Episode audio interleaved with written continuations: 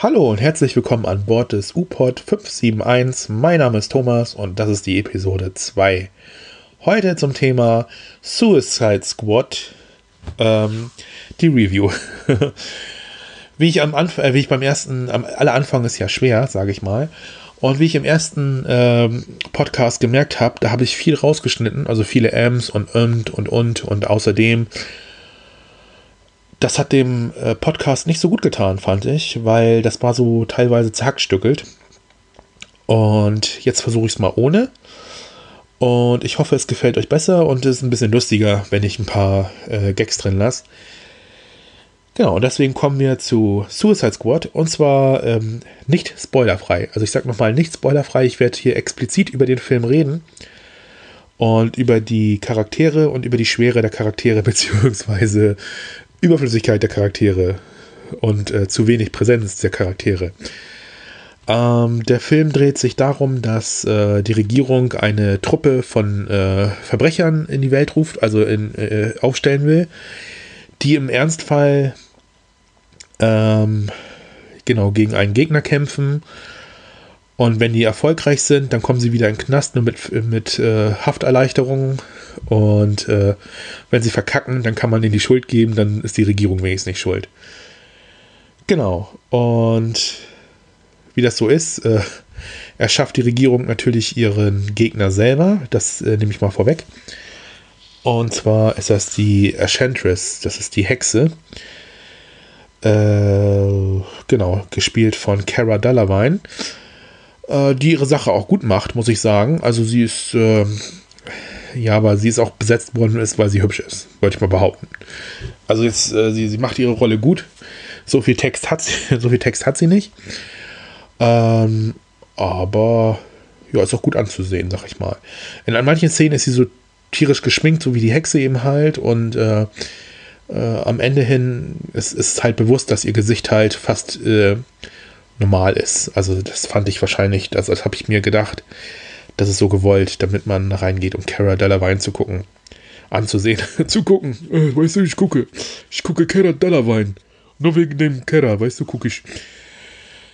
Genau, auf jeden Fall. Suicide Squad wird dann geschickt, um die böse Hexe zu, zur Strecke zu bringen. Ähm, der Film wiederholt sich allerdings ein paar Mal, muss ich sagen, von der Story her. Also die Charaktere werden eingeführt ähm, von der, ich habe jetzt Amanda Waller, das ist die Chefin von der, von der Organisation. Und die kriegen alle so ein bisschen so einen kleinen Flashback. Und dann kriegt sie halt die Erlaubnis, diese Suicide Squad aufzustellen. Dann fährt sie mit einem Soldaten, äh, und zwar gespielt von Rick Fleck. Also nicht, also Rick Fleck heißt der Charakter. Und der trifft dann halt auch nochmal die ganze Suicide Squad und dann kriegen die halt auch nochmal ein bisschen ihren, ihren Hintergrund beleuchtet. Und das finde ich schon überflüssig. Also man hat die Charaktere schon vorgestellt und dann trifft man sie halt nochmal, ohne dass wirklich was passiert von der Handlung. Und das war ein bisschen, also das war ein bisschen doof. Und genau, also tut mir leid, wenn ich so viel unten sage. Das habe ich vorher rausgeschnitten. Ähm,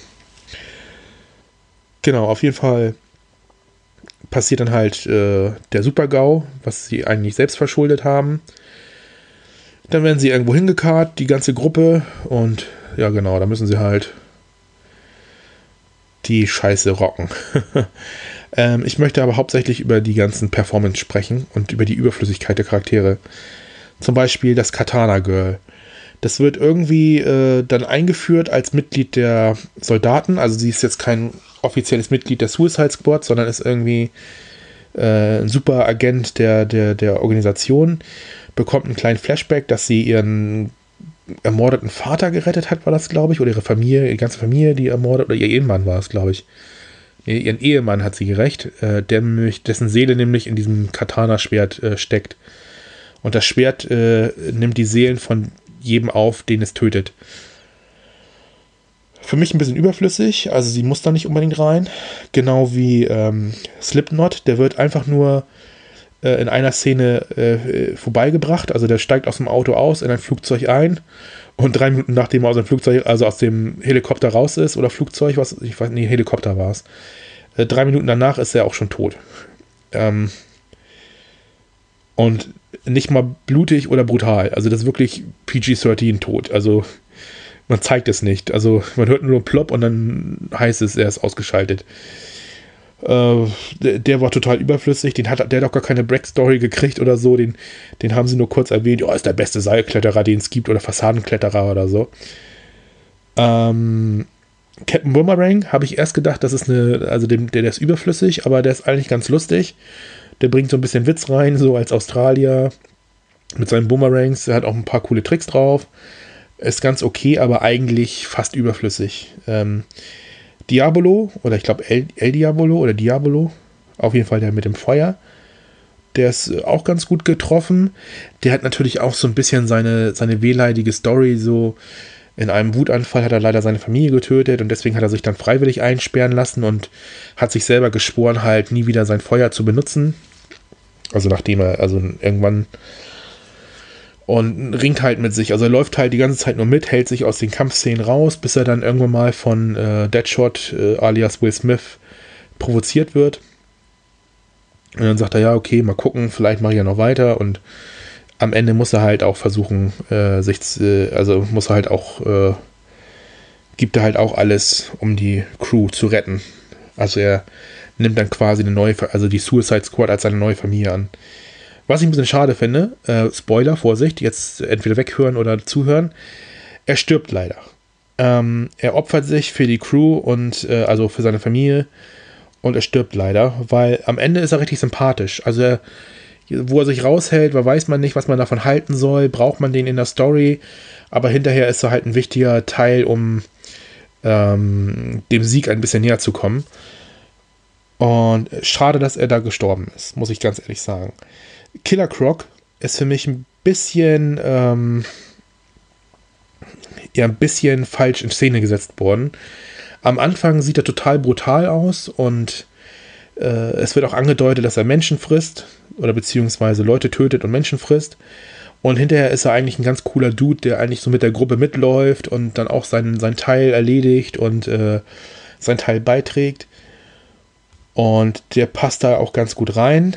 Äh, dann einer meiner großen Minuspunkte, die ich wirklich sagen muss in dem ganzen Film, ist für mich Deadshot. Deadshot ist ein cooler Charakter, aber ich glaube, bei Will Smith ist es wirklich so, da muss wirklich, äh, der, der spielt keinen wirklichen Bösewicht, sondern der spielt einfach nur.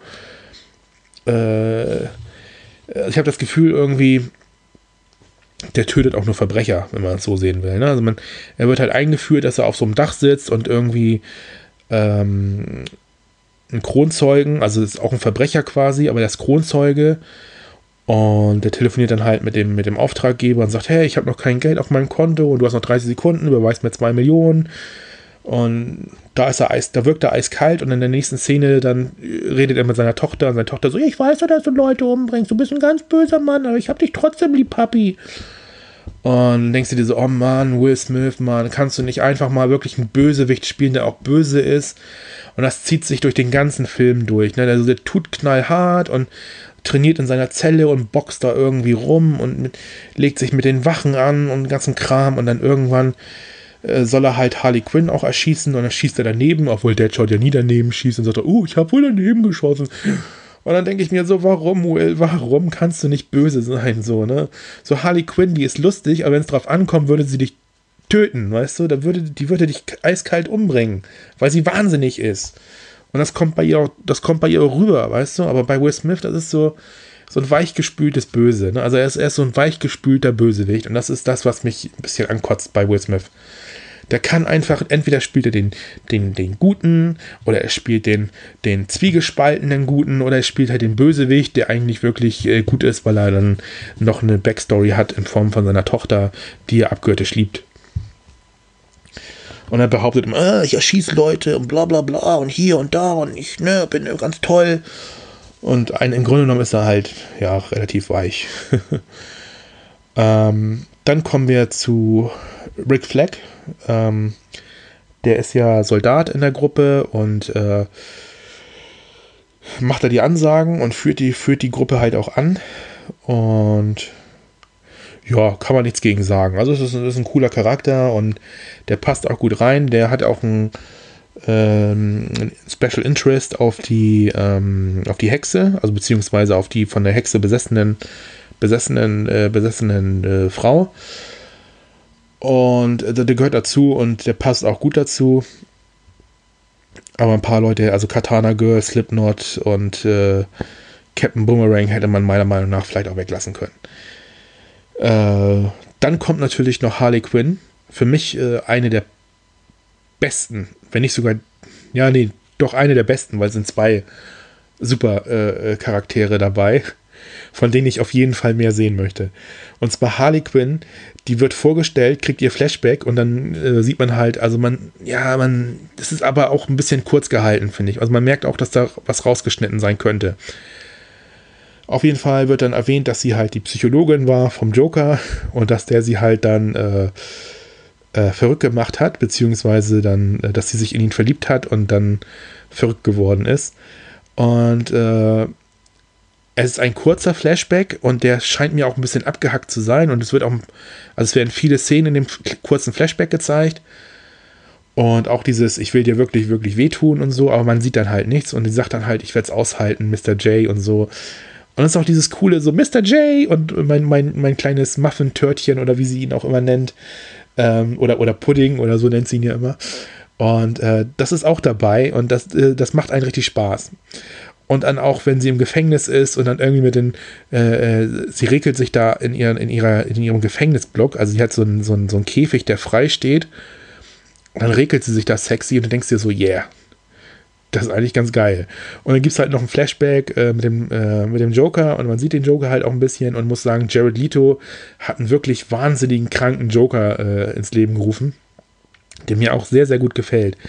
Also er hat ähm, äh, für mich leider zu wenig Screentime, aber er ist sehr charismatisch, was ich gar nicht so gedacht hätte. Also ich habe den Joker schon ein paar Mal also gesehen und an dem Trailer sieht man ja auch so und denkt man sich so, okay, kann das ein guter Joker werden? Und das ist ein guter Joker. Es ist ein wirklich ein sehr guter Joker ähm, der ein bisschen ernsthafter angelegt ist. Also es ist kein Jack Nicholson, der dann irgendwie so mit Spielzeugen äh, durch die Gegend äh, schmeißt oder kein ähm, Heath Ledger, der dann ein bisschen so der Anarchist ist, ne? sondern er ist eigentlich wirklich der Clownprinz des Verbrechens, wenn man es so sehen möchte. Ähm, oder vielmehr der Clownkönig des Verbrechens, äh, weil er und Harley sind, äh, werden da genannt als König und Königin des Verbrechens von Gotham. Und in einer Szene sieht man das auch, und äh, dann sind sie in so einem Club drin, Harley Quinn, die äh, tanzt in so einem, so einem Gogo-Dance-Käfig und dann kommt so ein Verbrecher und dann sagt er so, hey, du hast wirklich die geilste Schlampe der Welt. Und dann guckt er so und dann sagt er so, ja, ja, habe ich. Und denkst du so, oh Gott, hättest, du hättest sie nicht Schlampe nennen sollen. Du hättest sie wirklich nicht Schlampe nennen sollen. Und er so, ah, komm, Harley, komm her. So, ich, ich schenke sie dir, ne? Sie ist jetzt dein und so. Und du merkst schon, Alter, nimm, nimm das nicht an, entschuldige dich sofort. Und er so, nein, nein, das ist doch deine Frau, Joker, alles cool, Mann. Wir sind doch cool. Ich will, ich will keinen Stress mit dir. Und er so, Stress, wir kriegen keinen Stress. Dann zieht er die Knarre und dann siehst du halt nur das Mündungsfeuer von der Pistole. Also du siehst halt nicht, wie der Typ gestorben, äh, wie der Typ erschossen wird. Aber du weißt, dass der Typ erschossen wird. Und das ist auch wieder, glaube ich, so, so eine Cutscene von dem PG-13, also von dem FSK ab 16 ähm, da hätten sie mutiger sein sollen. Ähm, es gibt auch eine Szene, wo Harley Quinn im Gefängnis ist und wo der Joker dann irgendwie so seine Fäden zieht und einen von den Wachmännern in so, ein, in so, einem, in so einem Spielcasino im, Hinter, im Hinterzimmer in der Küche ähm, äh, zur Brust nimmt. Also die, die äh, Betreiber des Spielcasinos haben ihn so nach hinten geholt. Und dann sagen sie so, hey, ja, du hast bei uns ja 450.000 Dollar Schulden und so, wie willst du das zurückzahlen? Und dann taucht dann irgendwann der Joker auf und man sieht halt noch nicht, dass es der Joker ist, aber man sieht halt, dass eine Person kommt und die packt ihn so an den Schultern von hinten und massiert ihn so die Schultern und denkt dir so, geil, das ist der Joker, weißt du, weil man sieht es ja schon in den Händen, dass es der Joker ist. Und dann, und dann kommt er so langsam um ihn rum und dann sagt er so, hey, ich glaube, wir werden super Freunde und eigentlich müsste da was kommen, aber dann kommt so ein blöder Cut. Dann siehst du eine nächste Szene, wo Harley Quinn verlegt wird und er steckt ihr ein Handy zu und sagt, hey, von Mr. J. Und sie so, ach, du bist erledigt. Und dann lässt sie es einfach so stehen. Also sie, sie ärgert ihn halt irgendwie so ein bisschen damit. Und das wird halt nicht aufgelöst. Und da habe ich halt das Gefühl gehabt, dass da irgendwie was rausgeschnitten wurde, damit das wirklich FSK ab 16 bleibt. Und dass sie da nicht so mutig waren. Dass da Warner Brothers vielleicht gesagt hat, komm, wir schneiden das nochmal ein bisschen auf lustiger, ein bisschen auf familienfreundlicher. Und es gibt halt noch ein paar andere Szenen. Also er bricht dann auch ein Labor Laboratorium oder sowas, äh, bricht dann mit seiner Crew ein, der Joker. Und äh, das sieht man auch in dem Trailer, wo er halt diesen einen Doktor diese, diese Impfpistole oder was es da ist, in den Hals drückt. Aber es wird nicht aufgelöst, warum. Ne? Also die Szene bricht auch einfach ab und dann ein paar Szenen später taucht er halt wieder auf mit diesem Arzt um dann halt äh, eine Bombe zu entschärfen, die die äh, Suicide Squad in ihrem Körper trägt, damit sie auch da mitmachen. Also die haben so Nano-Sprengsätze, womit sie dann irgendwie den, den Hals oder den Kopf sprengen können. Also die, die, die, also die Amanda Waller, äh, um die unter Kontrolle zu halten. Und das ist auch ein bisschen billig gemacht, finde ich.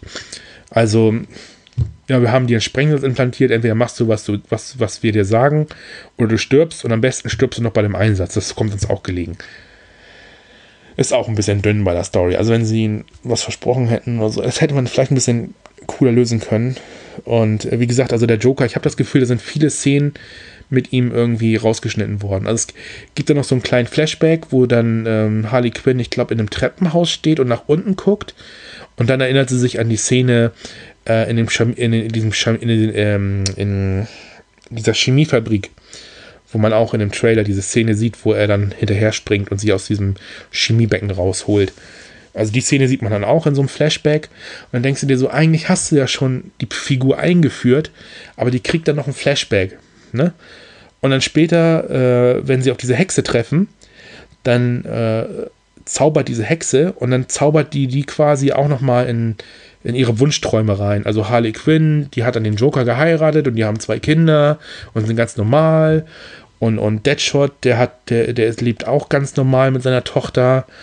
Und nur der El Diabolo, ähm, der ist ja halt so verzweifelt und dann bekommt er halt vorgegaukelt, dass seine beiden Kinder und seine Frau wieder leben und dann sagt er, das ist doch gar nicht real. Und er ist der Einzige, der dann aus diesem Traum rauskommt und äh, die beiden anderen dann ähm, aus diesem Traum rausholt und der auch vernünftig ist. Deswegen ist der auch relativ wichtig für die Handlung. Aber wie gesagt, ähm, trotz all der Schwächen ist der Film trotzdem unterhaltsam und auch sehr empfehlenswert, meiner Meinung nach. Und man kann ihn auch wirklich angucken. Also diese ganzen Kritiken von wegen, der Film ist schlecht und man soll sich den eigentlich eher nicht angucken, finde ich, äh, find ich eigentlich überflüssig. Also wenn du jetzt nicht so auf die Story achtest und wenn du äh, ein paar Sachen so stehen lassen kannst, wie sie sind und wenn du auch darüber hinwegsehen kannst, dass die Charaktere mehrmals im Film eingeführt werden, beziehungsweise dass sie mehrmals ihre Background-Story bekommen oder überflüssige Flashbacks, die du eigentlich gar nicht mehr brauchst, weil du weißt ja, was passiert ist. Ne? Also Harley Quinn, man hat ja gesehen, dass der Joker sie halt äh, verrückt gemacht hat und dann kriegst du halt nochmal diese Szene mit diesem, mit diesem Chemiebecken wo sie halt dran denkt irgendwie. Äh, das ist dann vielleicht ein bisschen too much, aber der Film hat wirklich äh, schöne Einstellungen, ähm, ähm, ein schönes Tempo hat er auch. Also, dass das erste Drittel jetzt tatsächlich nur so Einführung ist, schadet dem Film aber nicht, weil man sieht dann halt äh, Batman auch teilweise bei den Deadshot-Rückblenden äh, und bei den äh, Harley Quinn-Rückblenden mit dem Joker sieht man Batman auch und es wird auch gespielt von Ben Affleck. Den, der Flash kommt kurz vor bei Captain Boomerang. Ähm, alles schön gemacht und man merkt in, in vielen Szenen, also man denkt sich so, ah, das ist nicht so schön gemacht und dann kriegt man eine neue Szene, wo man sagt, ey, das ist wirklich schön und man merkt das Potenzial, was in diesem Film drinsteckt. Wenn die, wenn die von Warner Bros. mal ein bisschen mutiger gewesen wären und so ein bisschen auf Deadpool gesagt hätten, okay, wir, wir uns ist das, uns ist das Latte egal, ob wir ein PG-13 kriegen oder ein FSK ab 18 oder ein R-Rating, dann wäre der Film wahrscheinlich noch besser gewesen. Wenn man, also ich habe das Gefühl, bei vielen Szenen, äh, wenn es ums Töten geht oder ums Schießen geht, da hat man die Szenen teilweise wirklich entschärft. Und auch die Gegner, die sind ja nicht menschlich. Also die, die wirken auch nicht menschlich. Die werden ja irgendwie verzaubert von dieser Hexe, so als Krieger. Und äh, die, die werden total äh, verunmenschlicht, dass du nicht das Gefühl hast, dass die wirklich auf irgend, dass sie irgendwelche Leute töten. Die töten halt irgendwelche künstlich erschaffenen Wesen, wo eigentlich Leute drinstecken. Das muss man sich auch mal vor Augen führen.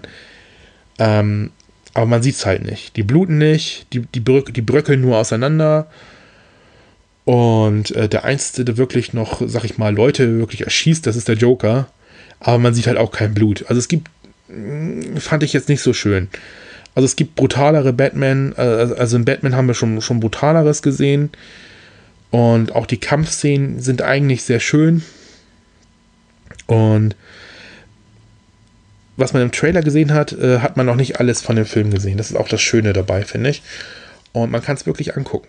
Und äh, mir hat er sehr gut gefallen. Also er kriegt von mir jetzt, äh, sag ich mal, im Schulnotensystem bekommt er von mir keine 1, aber sag mal so, eine 2 plus bekommt er auf jeden Fall.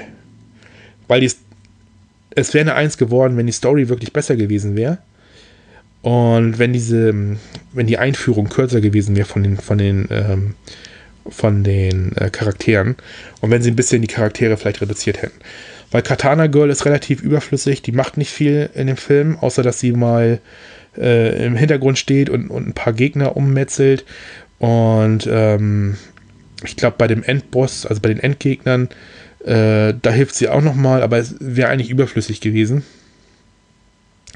Der Slipknot total überflüssig, also den haben sie wahrscheinlich nur da reingeschrieben, damit der wirklich äh, draufgehen kann, auf unspektakuläre Weise. Ähm, Captain Boomerang, ja, der hat ein paar coole Szenen, den brauchst du aber nicht unbedingt. Killer Croc, ja, also man, im Notfall kann man auch drauf verzichten. Also Harley Quinn, Joker, Deadshot und Diabolo, das sind die, die eigentlich äh, die wichtigsten im Film waren. Und wo ich dabei sagen muss, dass ich traurig war, dass, El, also dass Diabolo sich am Ende noch geopfert hat für die Gruppe. Äh, Spoiler, ne? Also zu spät, aber ich wollte es nochmal sagen. Also er taucht nicht wieder auf oder so. Und äh, was sie noch schön gemacht haben, ähm, am Ende des Films müsst ihr noch einen Augenblick sitzen bleiben, weil es kommt noch eine Szene mit Ben Affleck. Und die lohnt sich relativ. Also, also es wird euch nicht umbringen, nochmal zwei Minuten den Abspann anzugucken, bevor diese Szene kommt. Genau, und das war es dann auch schon von mir. Und ich hoffe, es hat euch ein bisschen gefallen. Ähm, ich hoffe auch, die, die ähm, Podcasts werden besser. Und demnächst habe ich auch mal ein paar Gesprächspartner und wir reden mal über was anderes als über Filme. Oder allgemein über andere Themen, die auch vielleicht mit Filmen zu tun haben. Ich würde mich freuen, wenn ihr das nächste Mal wieder an Bord seid und bleibe bis zum nächsten Mal. Euer Captain Thomas an Bord des U-Port 571. Also Captain bin ich nicht, aber Captain Deadpool? Na, machen wir ohne Dead, äh, ohne Captain. Alles klar. Bis zum nächsten Mal. Ciao. Abonniert mich.